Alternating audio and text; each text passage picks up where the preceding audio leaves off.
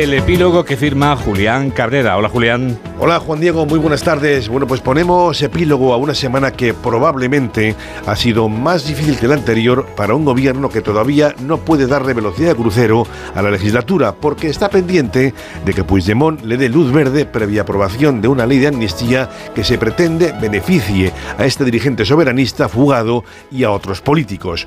Cosa que habrá que explicarle muy bien a los sufridos ciudadanos teniendo en cuenta que llega además en un momento en el que la corrupción política inunda la actualidad, con el tsunami en que se está convirtiendo el caso Coldo o caso Ábalos a la espera de otros calificativos según lo que cada día vamos conociendo a través sobre todo de un sumario que no tiene desperdicio.